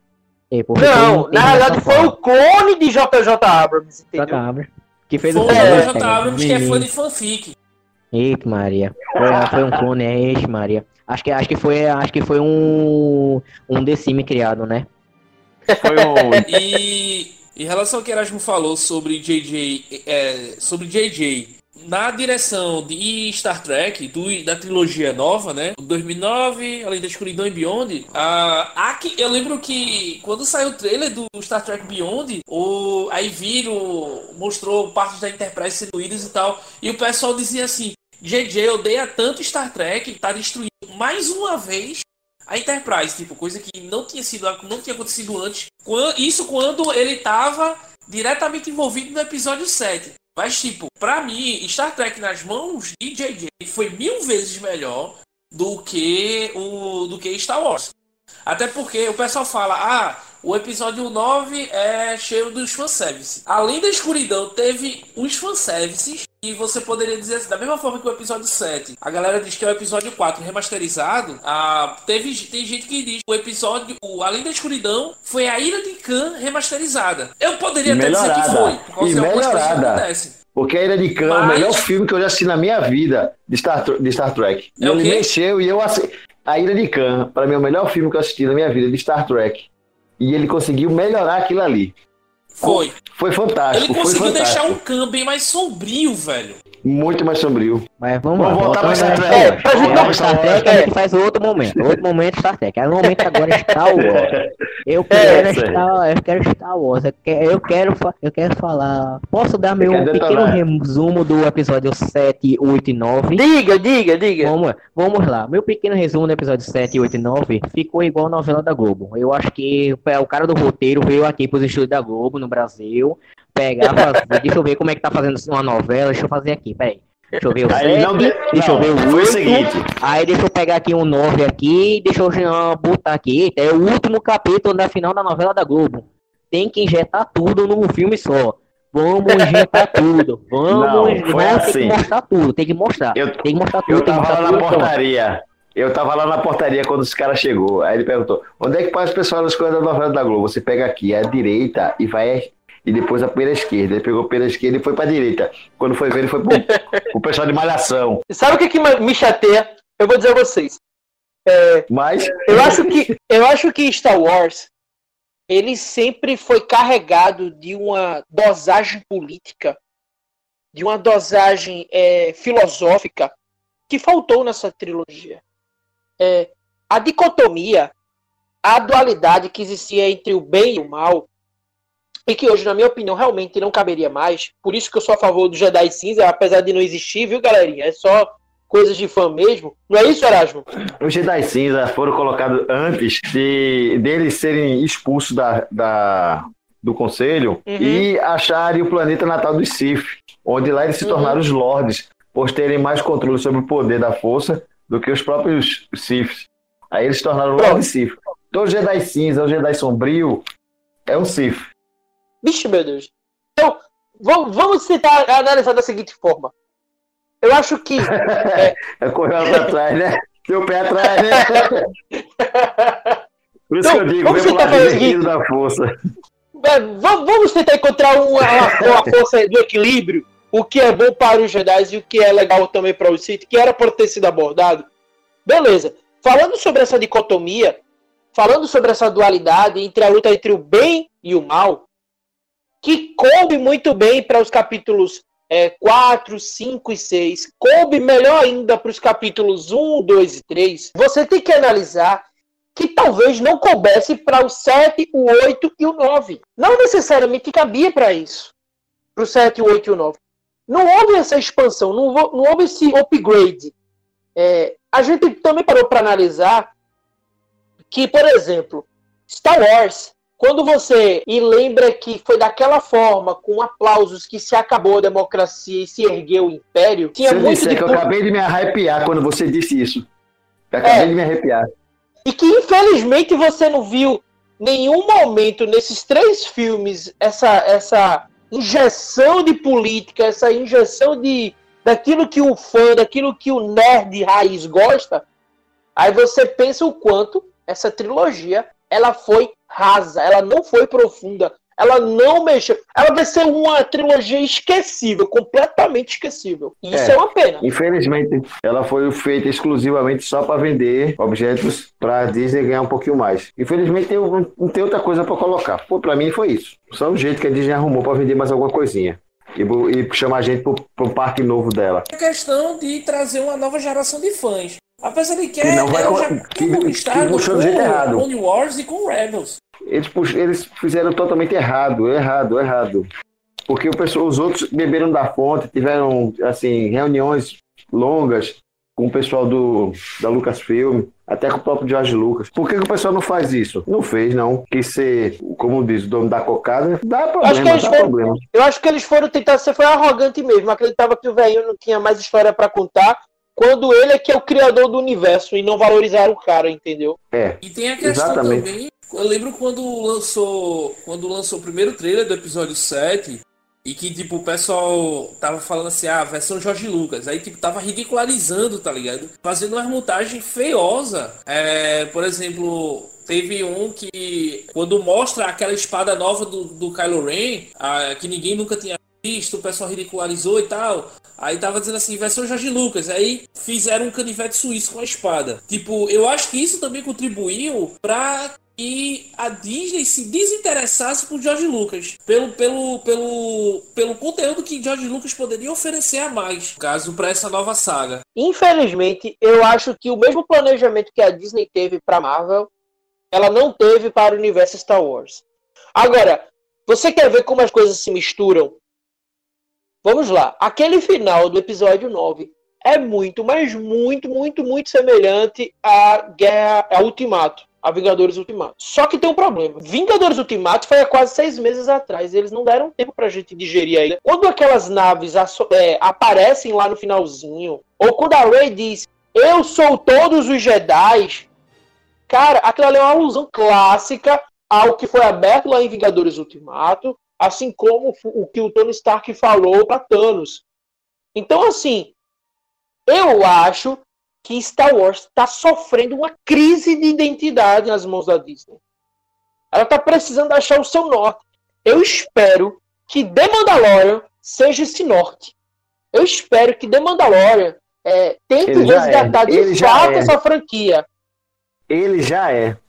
Ele já é esse norte. Porque é tanto que tiraram Mandalorian, a apresentação dele da sexta-feira, porque ia chocar com a pré-estreia, quer dizer, a estreia dele nos Estados Unidos, sabendo que ia fazer com que todo mundo ficasse em casa para assistir Mandalorian e ninguém assistiu o filme. Eu a, faria a mesma coisa. E que a abertura, por sinal, não foi lá essas coisas todas, não, como esperado, não, entendeu? Só para vocês terem ideia, é, lá na China, a abertura foi muito aquém. E o mercado chinês de cinema é muito importante para fazer grana. Se eu não estou enganado, nos Estados Unidos foram cerca de 175 milhões a abertura. Abertura boa, é legal a abertura. Só que tem um problema. Ela foi abaixo do episódio 7 e foi abaixo do episódio 8. Ou seja, ainda é um fracasso para a própria Disney. Apesar de ter feito muita grana. O problema é a expectativa. As pessoas têm a expectativa de que vai faturar muito. E, infelizmente, a franquia não está sendo bem faturada é, com a Disney. Sabe o que eu gostaria, sinceramente, se ele voltasse a ser um filme isolado? Eu acho que ainda nas mãos da Disney não está acontecendo o que a gente fã, o que a gente deseja para Sabe o que é que vai ter, no meu ponto de vista, sabe o que vai terminar acontecendo? E eu apelo para que isso aconteça. Voltar para as mãos de Lucas. Isso, exatamente isso. Que esse filho volte para casa do pai. E assim, eu, dou um adentro. Mesmo se não voltar para Jorge Lucas, mas num caso que ele realmente veja roteiro, veja texto, veja realmente como está sendo criado, para ele dar opinião e dizer, ó, isso aqui você vai acertar, isso aqui você vai errar. Ele pois é. ser um, um conselheiro realmente. Um showrunner, né? Para, para fazer, tipo, que o filho é, é dele. É, e tipo, ele sabe isso. como atingir. Aí, tipo, aí saber, ele explicar realmente os pontos que a pessoa, que o, o roteirista, o diretor vai acertar e vai errar. É, fica melhor, porque ele realmente sabe o que ele, ele quer e o que o público quer. Aí, justamente, é, é, ele fazer isso. E botou no. E assim, complementando aquele de, o detalhe, Mari, a, do, a questão de Ray e a, lá, tipo, ah, Palpatine, eu sou todos os Siths. Rey, eu sou todos os Jedi. Pra mim, o que seria melhor não ser daquela forma. Pra mim, se fosse dessa forma, ó, aí que eu vou dizer, seria muito melhor. Seria como Palpatine dizer, eu sou todos os Siths. Lá. E Rey, com aquela forma ali, atacando e, tipo, ela não dizer que são todos Jedi. E, tipo, ela realmente meio que fraca, das forças ali segurando realmente ali o poder de Papatini, aparecer todos os membros lá pela força. E, e eles aparecerem pela força. Exatamente! E isso. E eles aparecer da força, agora vem um detalhe. O, pra mim que seria maravilhoso. É, eles aparecerem ali na força e, tipo, já que Palpatine é todos os Sith, tipo, aparecer e Oda falar, pegar, falar ali, aí faz, e nós somos os Jedi. E, tipo, todos eles da força, cada um fazer um ataque a Papatine. E cada ataque que ele der, ele tirar um Sif de dentro de Papatine. Tirar. Tipo, atacar e tirar um, fosse uma alma de dentro de Papatine. Fazendo uhum, ele uhum. enfraquecer. Uhum. E quando fosse até dar o golpe final, tá Ray com. Peraí, peraí, um peraí, peraí, Michel. JJ, JJ, JJ Abrams, você que está escutando esse podcast nosso, Michel deu uma ideia espetacular. E aí você faz uma cagada daquela, JJ. Olha o que o Michel tá falando. Tenta lançar o pós-crédito com o que ele falou agora, porque a gente compra o DVD, vai fazer grana. Pronto, Michel, continue. Eu já fiz o apelo. E pegar, tipo, e fazer, tipo, cada, cada Jedi atacar e diminuir a força do Palpatine, cada ataque, realmente tirar uma alma, um, um espírito de dentro do Palpatine, fazer... O espírito de pouco daquele que tá nele. Tá lá, nessa daí, e no final tá a Rey uh, com Leia de um lado, tocando no ombro dela, e Luke do outro lado, tocando no ombro.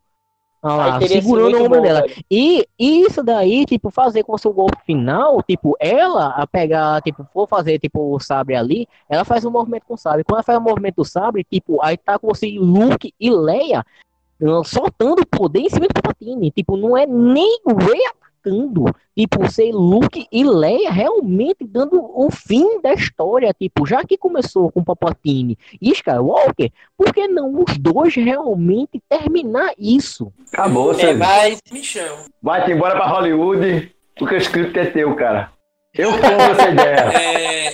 Eu compro. Eu tô todo arrepiado aqui, cara. Não tô brincando, não.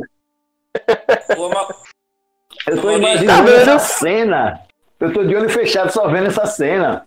Meu Deus. Ô, Maurício, tô arrepiado, não tô brincando, não. É... calma, calma, Erasmo, calma, vamos ter calma.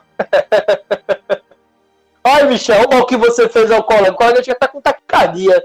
Fala, Saulo. É, vê só, é, Michel falando isso, e eu tava lembrando de, de alguns amigos meus que criticaram, é, dizendo que parecia Dragon Ball, né? Esse morre volta, morre volta, parecia Dragon Ball. E essa cena também me fez lembrar. Mas seria uma boa. Seria bem melhor do que a cena original. Por exemplo, pois é, tipo. Pois é. É, mostrava a projeção holográfica de algum Jedi, por exemplo, Qui-Gon, Mace Windu, dos que apareceram nas fotos, Qui-Gon, Mace Windu, Ahsoka, Obi-Wan, é, e cada um dando um... Não precisava aparecer todos, todos exatamente não precisavam aparecer, mas botava Yoda, Mace, Anakin jovem, botava a Sokatano, aí dependendo, botaria uma imagem de Kina, ah, dependendo, deixaria ele, tipo, não mostraria Ezra, deixaria só Kina. Aí, tipo assim, botava só esses, cada um desses atacando, tipo, cada um fazendo um ataque, um ataque final, um ataque final, no final, tipo, ser Anakin, Yoda lá, Obi-Wan, dando o último golpe lá, e no final de tudo, quando o Palpatine tiver todo lascado, todo arrebentado, tá Leia e Luke soltando o seu último poder, tipo, mesmo com a força, mas, tipo, ele, o, mesmo com a força, eles conseguirem atacar a uh, Palpatine e destruir Palpatine, sem Rey realmente movimentar, tipo, mostrando que, tipo, todos os Jedi realmente tá com ela, tá todo mundo ali, e realmente é. ela vê, é, ela vê realmente como é a força lá ao redor dela, como é realmente o a barra, o, o Jedi realmente, a força Jedi. É, mas veja só, é, Michel. Se é pra gente estar tá falando sobre a trilogia, a sua ideia é ótima, é maravilhosa. Eu queria ver ela numa outra situação, talvez com outro Jedi. Mas eu vou te contar uma coisa. Eu não sei se seria tão necessário a gente ter visto essa trilogia como foi. Eu acho que faltou a Disney pensar em criar histórias sobre a Sokatano. É, gostaria muito, muito, muito, muito de ver. Que gostaria até que o Ben Kenobi tivesse herdeiros e talvez ver isso é, nas histórias deles. Eu acho que infelizmente. No caso da Sokatano, no caso da Sokatano, aí eu falo. Foi o seguinte. É. Eu não sei se vocês sabem que a Walt Disney, é, junto com a Lucasfilm, lançou um livro de Ahsoka Ah. Justamente no mesmo período que acontece o livro de Kenobi, que vai ser também ah. mesmo ambientado o de é, o, o, a série de, de Kenobi. Aí, no meu pensamento, no pensamento do que eu estou pesquisando, do que eu estou vendo, na coisa que vai acontecer, estou tentando ver a aceitação de, de Ahsoka em cima do livro, porque ela já foi tão, tão pedido, tão pedido, tão bem aceito pelo público, pela, pela a mente dela, o jeito dela ser, e como padawan de Anakin, e passou a ser canon, era Legend passou a ser canon. Aí o que aconteceu? Ela agora foi colocada no filme. Quem gosta dessa Katana morreu do coração. Eu quase tive um treco quando eu escutei a voz da Soca. Aí o que acontece? Aí lança esse livro. Aí, para mim, isso é uma pesquisa de marketing, do meu ponto de vista, que a uhum. mídia não faz nada sem se ver dinheiro. De graça. Se a viabilidade, se a, a, a viabilidade porque não, ele não pagaria uma, uma atriz para colocar a voz se não fosse para ver o que, que, o povo ia dizer. Botou a Sokatano futuramente fazer uma série live action de Sokatano. Talvez o futuro da Disney, da Lucasfilm, esteja aí no serviço de streaming, o hum. Disney Plus, porque nos filmes até agora não acertaram quase nenhum. Mas é assim, é apesar que essa questão da voz, da voz da Sokatano, aí só colocando aí um ponto aí, é eu fiz uma pesquisa aqui que a voz é do original da Sokatano é a que faz a animação, tipo, é a voz dela. Ela chama, tipo, chamou realmente a que faz a voz da Sokatano, que até na versão dublada, a quem faz a voz na versão dublada é a própria dubladora da Sokatano aqui no Brasil. Tipo, é, tanto nos Estados Unidos como aqui, realmente trouxeram a voz original de Sokatano se é se eles estão pensando nisso. Mas eu acho que tá mais para forma, tipo, fazer realmente concluir a sétima temporada do, da Guerra dos Cones, que está sendo injetada e até agora nada, e sendo enrolada há quase dois anos, realmente. E, tipo, é pra tá já ocorrendo a sétima temporada. E, tipo, tá dois anos de enrolação, praticamente. Só tá um uhum. trailer e o trailer tá aí, há dois anos que foi soltado o trailer e até agora nada praticamente. A uhum. tipo, nem prévia do, do teaser, do teaser do primeiro episódio, do episódio zero, cadê? Até agora nada. Aí vamos ver que agora com o filme. Acho difícil eles querem ressuscitar. Eles disseram que vão fazer a sétima temporada, mas eu acho muito difícil ressuscitarem. Eu acho muito difícil. É, Michel e Erasmo, Você, Erasmo falou é, referente a ter uma série live action da Ahsoka A gente, quem provavelmente vocês viram o painel do de Star Wars da D23, onde anunciou as novas séries, que seria o Mandaloriano, que já rolando, a série de Kenobi e a série que eu acho que ninguém lembra, né, que é a do Cassian Endor, que é o do é, lá é. do Rogue One. É, vocês acham que realmente valeria a pena uma série live action da Sokatano ou faria ou valeria mais a pena fazer uma série tipo nos mesmos moldes de Rebels ou de Star Wars Resistance sobre a Sokatano. Nos mesmos moldes que eu falo a nível de animação. Animação. Animação é lógico. Colocou vai dar o ibope em cima.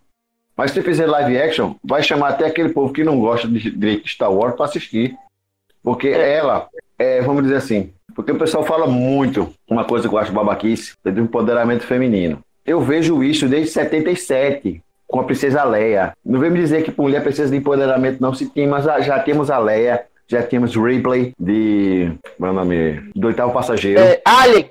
E muitas outras. Ali, oitavo passageiro. Tínhamos Antes ela. Disso, tinha, o Rura. tinha muitas outras. Tinha o Rura, que quando precisava, dava porrada. E, pô, aí o pessoal veio com essas besteiras. Eu acho desnecessário, pô. É você, se você der valor ao que tem agora, você ganha mais. O pessoal quer que as coisas venham mais, mas não quer dar valor ao que já tem.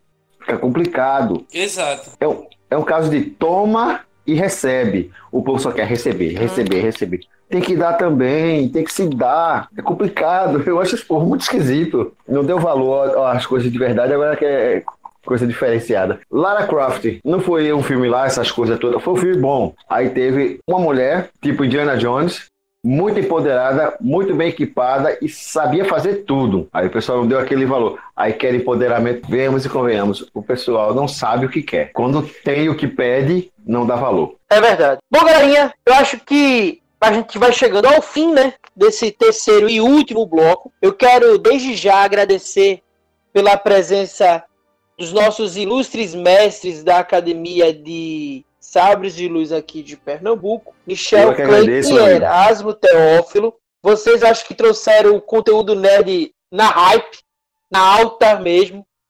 Então, em nome do Siri Nerd, em nome daqueles que amam o universo nerd geek, em nome daqueles que cultuam o Star Wars, o universo Star Wars, eu quero agradecer pela presença de vocês. Vocês nos deram uma aula, um show de bola sobre o universo Star Wars e sobre a sessão Skywalker. Se você é colega que acabou de nos ouvir ou está ainda nos escutando, eu quero agradecer também a sua presença. Eu, a Mauri, é, redator-chefe do portal de notícias Siri Nerd, que esteve moderando esse programa com todos vocês, que esteve participando desse programa com você ao lado de Saulo Sobral, eu quero também agradecer o teu carinho, a tua atenção. E eu quero passar algumas informações. Eu quero que você que amou demais esse conteúdo, você que achou esse conteúdo espetacular, você continue nos acessando, tá? Você procure lá a galerinha da Academia de Sabre de Luz, a gente vai deixar é, o Instagram deles, as informações dessa academia, tanto no nosso site quanto também no podcast. Entra lá, curte a galera, vá às aulas, é muito legal, é muito espetacular. E assim também continue nos ouvindo aqui através desse Siricast, que é o nosso podcast do portal de notícias Siricast.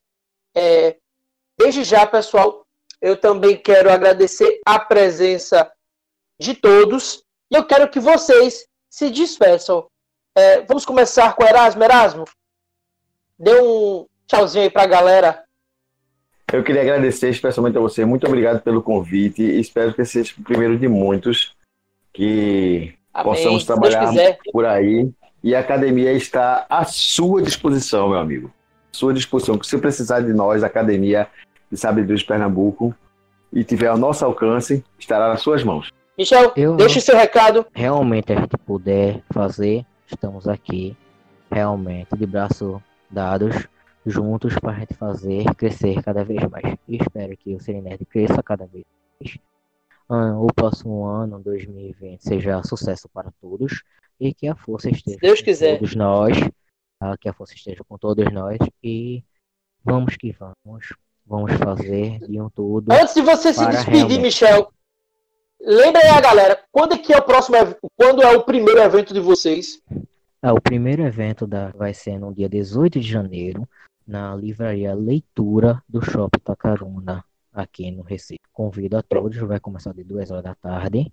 Vai ter bate-papo, palestras, vamos também falar um pouco do episódio 9, vamos falar do futuro do universo de Star Wars, o que, o que a gente espera para o futuro realmente, e os próximos, a próximas linhas de gravação que possam ocorrer, quem sabe, que até mesmo tá essa questão de Kenny Rivers, estão querendo chamar ele, vamos, vamos debater isso, e também o Siri Nerd, que vai estar lá conosco falando sobre Mandalorian, é realmente ver o que o que espera o futuro de Mandalorian, o que foi essa primeira, essa primeiros oito capítulos de Mandalorian. E espero a presença de todos.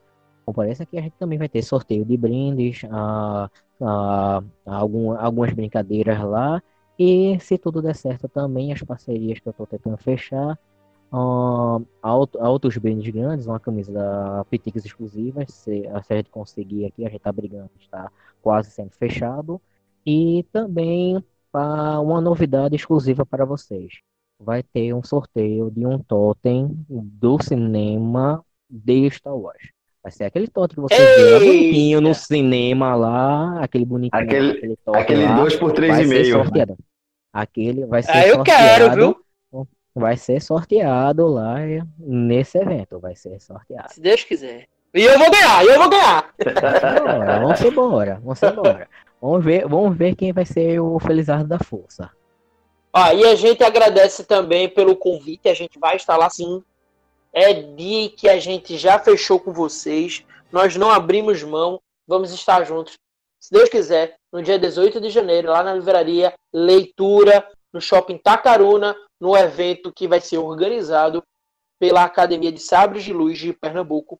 Saulo, se despeça também da galera. Ah, é, queria agradecer a, ao Cirinelli, né, ao Mauri. Meu primeiro podcast. É sempre bom conversar sobre Star Wars com quem entende. E eu sei que é, tanto Erasmo, Erasmo, Mauri e Michel conhecem muito de Star Wars. E, e, espero que no, no próximo evento, né, no evento da academia, tem, é, seja é, tão proveitoso quanto esse.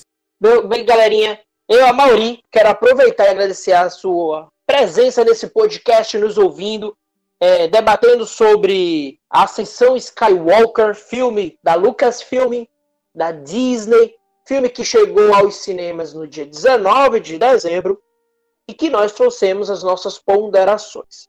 Ó, para maiores informações, acompanhe as nossas redes sociais, através do Twitter, do Facebook, do Instagram e, obviamente, em nosso site.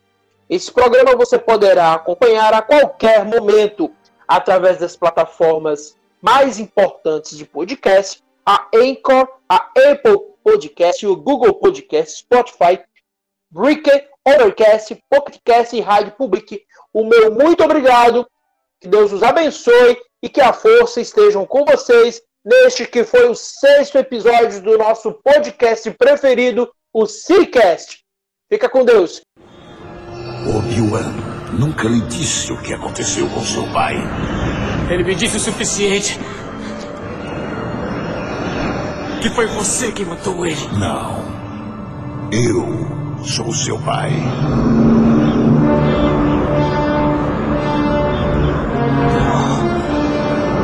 Não. Não é verdade. Isso é impossível! Busque os seus sentimentos. Você sabe que é verdade. Não! Não! Oferecimento Baias Design, identidade visual e papelaria personalizada. Sabia que você pode expor a sua marca no Cirinerd? Entre em contato com assessoria@cirinerd.com.br.